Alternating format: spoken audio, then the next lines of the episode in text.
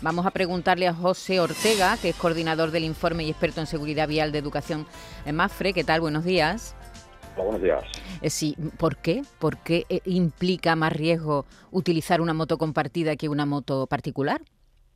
Bueno, probablemente porque eh, los usuarios a lo mejor no estén habituados al manejo de una motocicleta. Tengamos en cuenta que, bueno, pues este tipo de transporte de, movilidad eh, tiene muchísimas ventajas, ¿no? Eh, la primera desde, desde el punto de vista de la sostenibilidad, son todo casi todos vehículos eléctricos y bueno, pues esto en las grandes ciudades la verdad es que viene de maravilla, pero sí es cierto que, implica algo más de riesgo. En teoría no debería implicar más, ¿no? Porque es una motocicleta exactamente igual que las otras, pero bueno, eh, quizá la inexperiencia al, poder conducirse con el carnet B más 3 que llamamos, que es el carnet B de coche con, tres años de experiencia, eh, pues bueno, el conducir una motocicleta es totalmente distinto a conducir un coche, ¿no? Entonces a lo mejor probablemente sea motivado por la experiencia, la inexperiencia y también motivado porque en, ciudad pues es más habitual que, haya siniestros, haya caídas, haya pequeños golpes. Lo que sí es cierto es que la mayoría de las veces eh, tiene una lesividad muy baja, ¿no? El 90% de los siniestros que se producen con,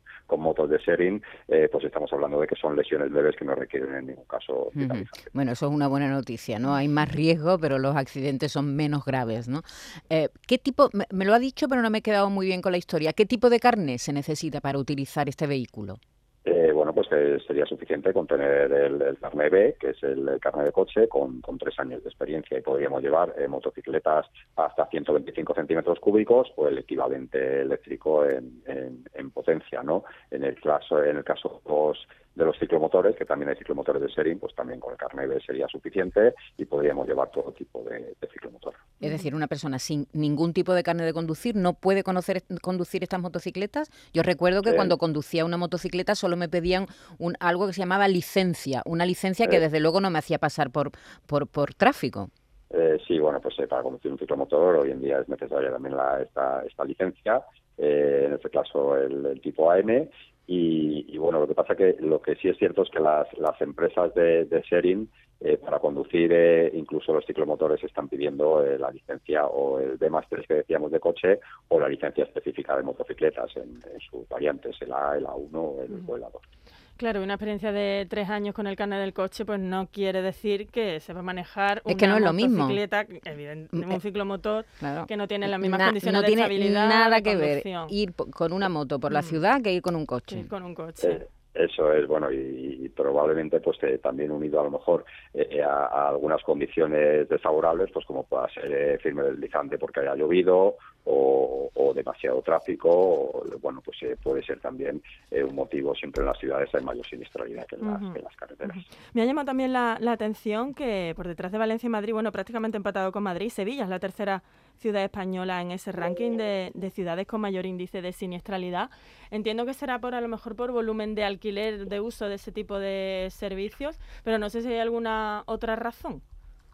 Eh, bueno, pues eh, las razones puede ser, pues, eh, no sé, la siniestralidad de, cada ciudad, ¿no? Al final hay una hay una relación, ¿no? Pero porque eh, al final ciudades con, con flotas muy grandes de sharing, como puede ser el caso de Málaga, eh, está curiosamente eh, eh, de las mejor situadas en cuanto a tasa de siniestralidad, ¿no? Solo tiene eh, un 1,77% frente a un 15,54 que tiene tiene Valencia, por ejemplo.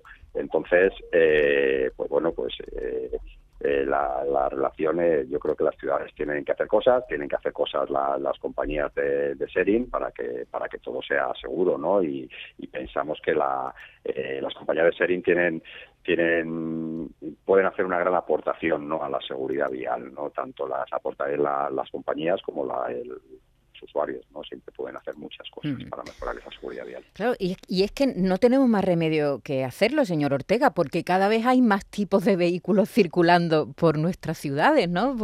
Por, las vías urbanas. Ya al, al, al coche, por supuesto, a los autobuses, a las motocicletas, a los ciclomotores, tanto particulares como de alquiler.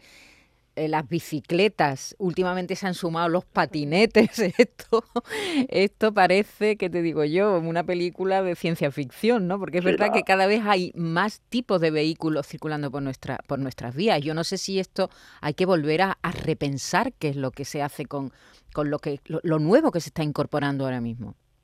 Sí, bueno, y así se está haciendo, así lo están haciendo pues tanto entidades públicas como entidades privadas, que como en nuestro caso, una fundación, bueno, pues que lo que intentamos es eh, pues eh, que no, no se produzcan lesiones, eh, al fin y al cabo, ¿no?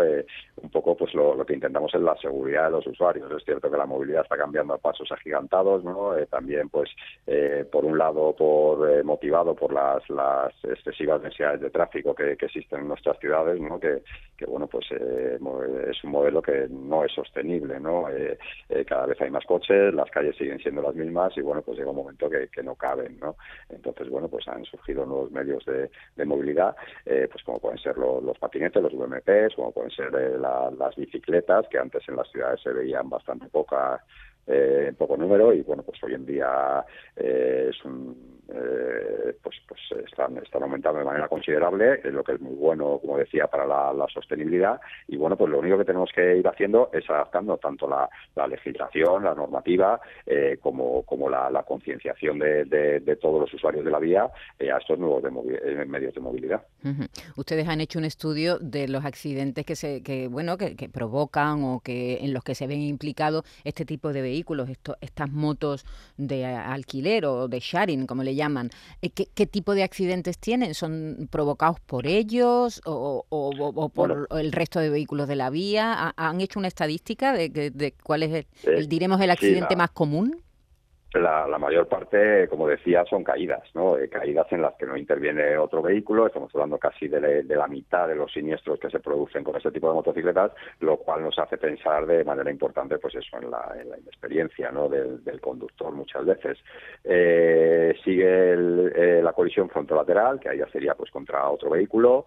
y luego, pues, por, por alcance, ¿no? Que también el culpable sería el conductor de de, la moto de serie, ¿no? no en el caso de fronto lateral, porque más o menos las culpabilidades en los siniestros en que está declarada eh, suele, suele ser más o menos eh, la mitad, pero pero sí bueno en el caso de la caída y, y, la colisión eh, frontal perdón por alcance pues sí es el, responsable del siniestro se me ocurre también que muchas de estas motos las alquilan gente que no conoce la ciudad son turistas, pueden ser turistas, eh, extranjeros o nacionales que visitan la ciudad por primera vez y alquilan la moto y entonces quieras que no, no es lo mismo. ¿eh? Ni que la ciudad ni el modo de conducción de la ciudad. Claro, que, que, muchas veces tú si vas a un destino que conoces, pues vas con la tranquilidad de una ruta conocida, ¿no? Pero es verdad que las rutas desconocidas, cuando llegas a una ciudad, pues todo es nuevo y, y, eso también puede influir, ¿verdad? es decir, que, que el usuario eh, esté circulando por una ciudad que no controla, que no conoce al final es un factor de riesgo añadido, ¿no? Eh, lógicamente, bueno, pues si la ruta la conocemos perfectamente, sabemos cuándo vamos a tener que realizar un cambio de carril, sabemos, eh, pero vamos, eh, no tan pendientes de, por dónde tenemos que ir como cuando no sabemos dónde vamos, ¿no? Que, tenemos que estar pendientes de todo y bueno, pues eso también puede ser causa de, distracción. Bueno, José Ortega es experto en seguridad vial de la Fundación Mafre. Hace poco hemos conocido datos de uso del cinturón de seguridad en nuestro país y todavía hay gente recalcitrante que eh, todavía hay gente recalcitrante que no se lo pone. Eh, Jorge, yo, yo no sé mm, eh, qué hay que hacer, ¿Por qué? ¿no? ¿Por qué? ¿Y qué hay que hacer para convencer a estas personas que se tienen que poner el, cinturón de seguridad? Pues debemos seguir trabajando la, concienciación, ¿no? Porque, bueno, pues al final el cinturón de seguridad reduce eh, a la mitad el riesgo de, muerte ¿no? en un siniestro de tráfico.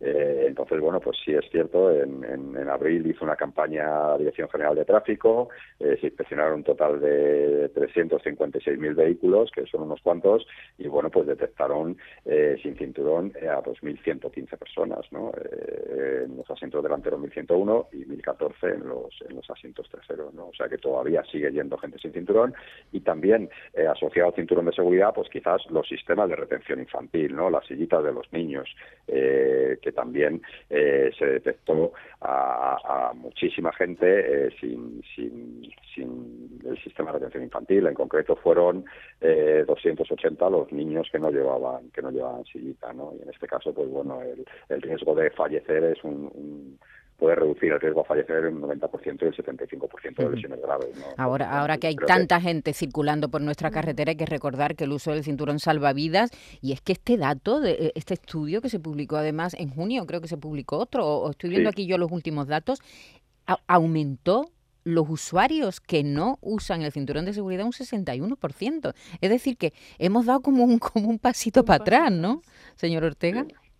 Hemos ido, hemos ido hacia atrás, ¿no? Entonces, bueno, pues eh, ahí evidentemente somos los padres los que tenemos que, tomar cartas en el asunto y, bueno, pues es la seguridad de nuestros hijos, ¿no? O sea, que yo creo que es algo algo inexcusable, ¿no? Eh, pensamos, eh, bajamos la guardia muchas veces en trayectos cortos, sobre todo en ciudad, que no va a pasar nada, que voy aquí al lado, voy a, a 300 metros o a 500 metros, pues bueno, no ahí puede pasar cualquier cosa, podemos tener un imprevisto, podemos tener un siniestro, podemos tener simplemente un frenazo, que tampoco sería algo tan tan descabellado ni, ni tan raro, ¿no? Y bueno, pues que el menor eh, pues salga proyectado y se pueda dar con el asiento de adelante o, bueno, pues aunque no serían seguramente lesiones graves, pero, pero bueno, son de, eh, totalmente evitables, ¿no? Yo creo que es la responsabilidad de cualquier padre. Claro, además un niño que es impredecible, que se puede mover en cualquier momento, en fin, puede hacer el, si no está suficientemente sujeto, puede hacer el pino en el coche, vamos. Claro, claro, hay que tener mucho cuidado. Ahora que hay tanto movimiento de familia, ¿verdad? Sobre todo en verano, que van de un lado a otro. Yo no sé, señor Ortega, cómo va, cómo va el verano, cómo, cómo ve el verano en cuanto a los datos. Llevamos muy poco tiempo, hay que esperar que termine la temporada para hacer balance eh, de, siniestralidad en, las carreteras, pero bueno, eh, es una cifra que, que hemos conseguido, ¿no? En nuestro país hemos conseguido rebajarla de manera, de manera importante, ¿no? En, los últimos años.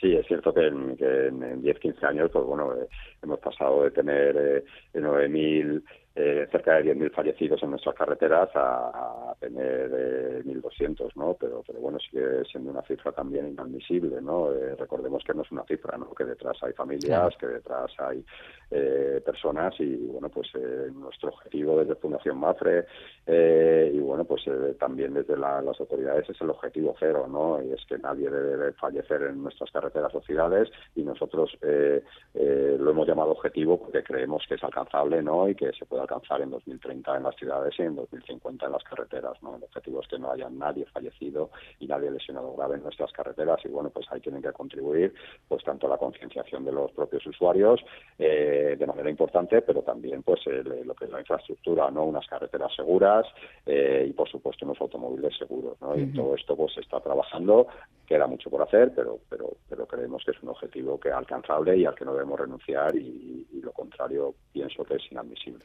Eh, precisamente hemos conocido también otro estudio que ha analizado cómo están los vehículos en, nuestro país. Hay mucha gente que por problemas económicos se salta las revisiones de los coches y luego llegan los problemas cuando salimos eh, en carretera. Claro, es que es un factor muy importante. El conductor, la vía y el vehículo. No, no podemos dejar, por ejemplo, de pasar revisiones con los vehículos, sobre todo ahora que nos ponemos en marcha. Bueno, es fundamental el, la ITV, para eso está eh, para eso está estipulado los plazos para cada vehículo, ¿no? En, en esta ITV pues nos están revisando eh, elementos de seguridad, ¿no? Pues como son los frenos, como son la, iluminación, como son el estado de los neumáticos y es algo fundamental. Aparte de eso, pues bueno, tenemos que tener nuestro vehículo el mantenimiento adecuado eh, para cuando vayamos a cometer un viaje, pues que, por supuesto tengamos aceite, que tengamos filtro, que tengamos líquido en el, en el limpia parabrisas y, bueno, pues, pues para no quedarnos en, la carretera tirados en el andén. Tirados en el andén a 40 grados. o a 42 grados, que se ven se ven algunas familias. a ti te, te tocó ayer, un atasco, una retención importante, bastante importante, y a lo largo de todo ese tiempo, bueno, tardé como más del doble en llegar a mi destino. Había como cuatro coches en el, en el, arcén parados, no sé por, por qué. Y aparte, bueno, un par de negligentes que intentaron adelantar y de hecho adelantaron por el arcén. a, la portuguesa que se llama eso un poquito a la portuguesa, aunque cada vez se ve menos, ¿eh? ese, ese adelantamiento que hacen algunos portugueses que adelantan Uno por era matrícula extranjera, no sé dónde Bueno, que, que, mucho cuidado, que hay muchísimas personas en carretera, que, que, que, vamos de un lado para otro en verano y que tenemos que tener todo a punto. Y cuidado ¿eh? con este informe que ha hecho la Fundación Mafre, que es que las motos compartidas eh, tienen un riesgo 10 veces mayor de sufrir un accidente que una moto particular. Así que si alquilan una moto, una motocicleta en una ciudad, en cualquier ciudad que vayan de vacaciones o en la suya propia, mucho cuidado que tienen más riesgo de sufrir accidentes. Un abrazo, señor Jorge Ortega. Muchísimas gracias. Hasta luego. Adiós. adiós.